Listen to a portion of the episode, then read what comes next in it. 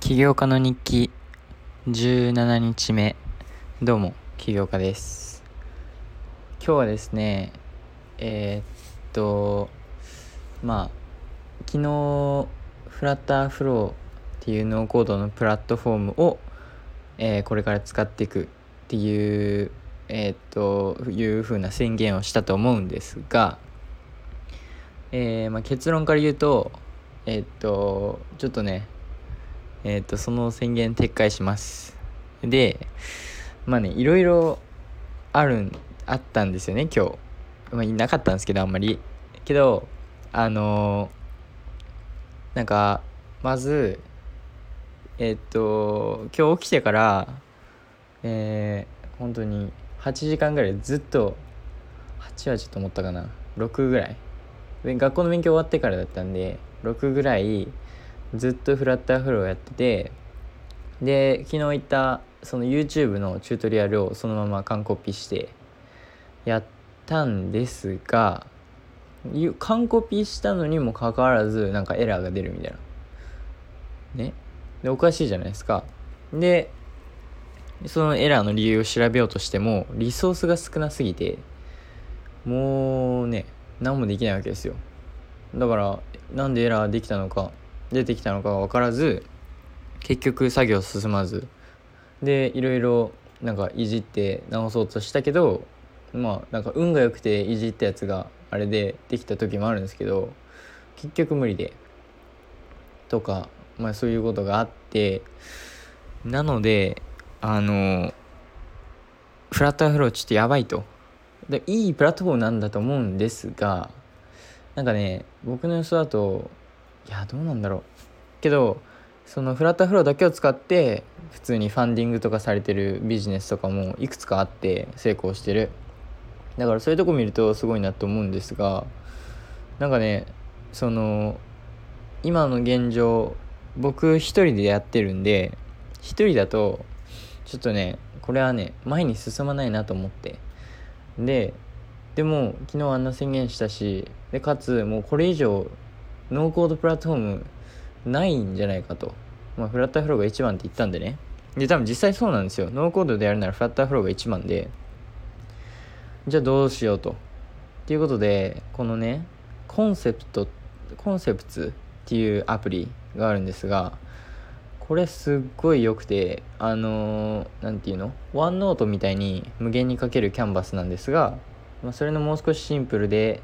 かつ、なんか絵描くイラスト系の用のアプリかな。なんですが、まあ、とりあえずこれを iPad に入れて書き出してみました。もういろいろもう全て。あの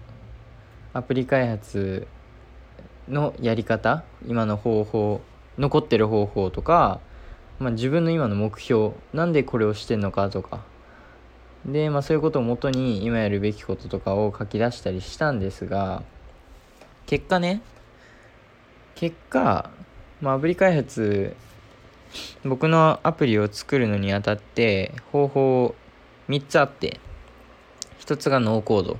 FlutterFlow を使ってまあどうにかして開発するが1 2つ目が共同創業者を見つけてその人に作ってもらう。ね。でその人がまあテック系コーディングできてその人にこういうアプリを作りたいから作ってくれ。で作ってくれる。最後に自分でコーディングを習うっていう選択肢があるんですよ。で、えー、っと、もちろんその 3, 3つの選択肢全部にのいい点悪い点を書き出して、例えばノーコードだったらめっちゃ早く終わるとか、実際終わんないんですけどね。アダルは終わったんですが、うんとか、えー、共同創業者を見つけるなら、えー、っと、まあ、まず時間かかる。で、その人とマッチしてるかどうか。で、結構それがリスキーだったりするしっていうのがあってでコーディングするとしたら、ま、時間はちょっとかかるみたいな。でも逆にいい点で言うとコーディングのいい点は僕その今フィッシュバーナーで他の起業家と話してるとやっぱりちもう学生の時にコーディングのやり方を習ってたらよかったなって思ってるみたいな。いう、ね、人が結構たくさんいてでかつまあ、そういうえー、っと YouTube の動画とか見てもそのコーディングのスキルはまあ持ってて損はしないというか逆に得すると思うんで、まあ、今後一番役に立つスキルかなと思ってるんですよコーディングは。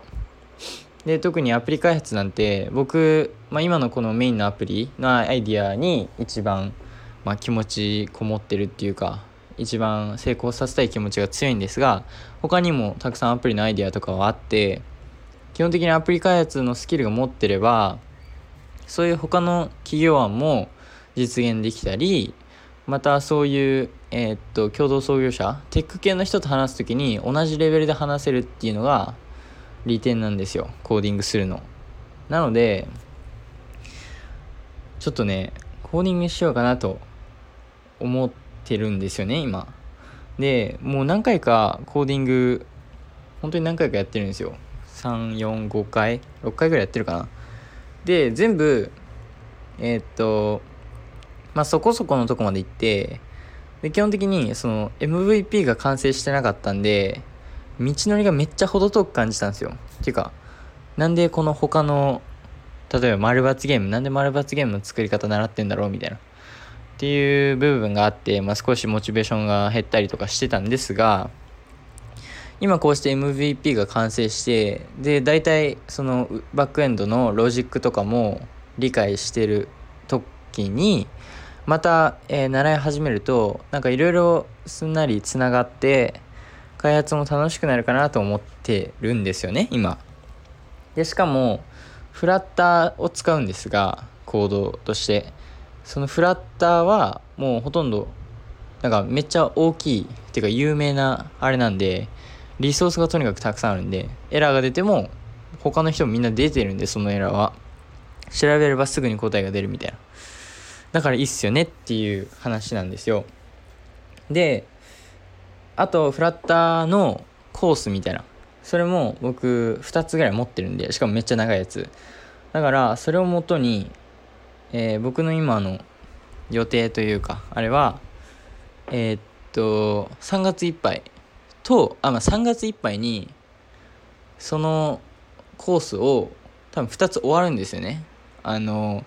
ちゃんと毎日この分だけやるって決めてやってったら終わるんですよ。毎日。あ毎日っていうかこの普通一応、えっと、3月ででまあちょっと間に合わんかったら4月の頭ぐらいに終わると。で2つのコース終わったら基本的にその Firebase のつなぎ方とかもう全部教えてくれるんで多分この MVP レベルのものを作る十分な知識はゲットしてると思うんですよね。だからえー、っと今のアイディアアイディアというか予定は、えー、フラッターフローでじゃあごめんなさい。フラッターでえー、っと5月まで5月の頭までに5月1日までにえー、MVP アダルで作ったやつをコードで、えー、自分が書けるとこまでいけたらマジで最高というか理想的というか。であと1ヶ月ちょいあるんですよね。で正直どこまでできるか分かんないんですよ。ただあのノーコードで作った時も2日で終わったしでこの起業家の日記始めてからのえー、っとスピードっていうかは結構あると思うんでなんか1ヶ月ちょいあれば普通にいけんじゃねって思ってるんですよ。まあちょっと甘く見すぎなのかもしれませんがでもうん時間の計算とかしても多分その僕が毎日こんだけやるって決めた分はできると思うしでそれして4月の頭までに全部終わると思うんですよね。だから終わることには終わるんですがあとはそのえっと、得た知識を使って自分のアプリを開発できるかはまだそこはねしたことないんでちょっとそこだけは不安なんですがけど4月頭に終わっても4月いっぱいあと3週間ぐらい残ってるんでだから十分時間あるんじゃないかなって思っちゃうんですよね。だからえー、っとアプリのえー、僕からその MVP の今アダロで作ったやつのリリースはもうこれはアダロ側次第なんですよ。今このエラーが出ててあのこのエラーを直しててくれ直してるよっていうメッセージ一応来てんですが本当かなって思うのとまあでもあの OK エラー治りましたって言ったら、えー、僕がちゃちゃちゃっと編集してそれをアップストに送ればもうすぐ OK もらえると思うんであともう多分直さなきゃいけないとこないと思うんでね。だからそれだけやってえー、っと送って OK もらうみたいな感じですかね。っていう風にやってきます。なのででそうでこのフラッターをやるってことに決めてであとその大学の勉強僕その暗記っていうサービス使ってるんですが暗記とであと大学の他の普通の勉強とでフラッターみたいなんでその時間の調整っていうか時間の管理。あと大学の授業も行かないといけないやつあるんで。でかつあとフィッシュバーナーズにもにも毎日行きたくて。なのでその全部やりたいことがあるんでそれを全部あの組み込んだスケジュールっていうのを別で作ってそれをスクショして携帯の壁紙にしましたがそれを頑張ってもうやっていくだけですね。で本当に多分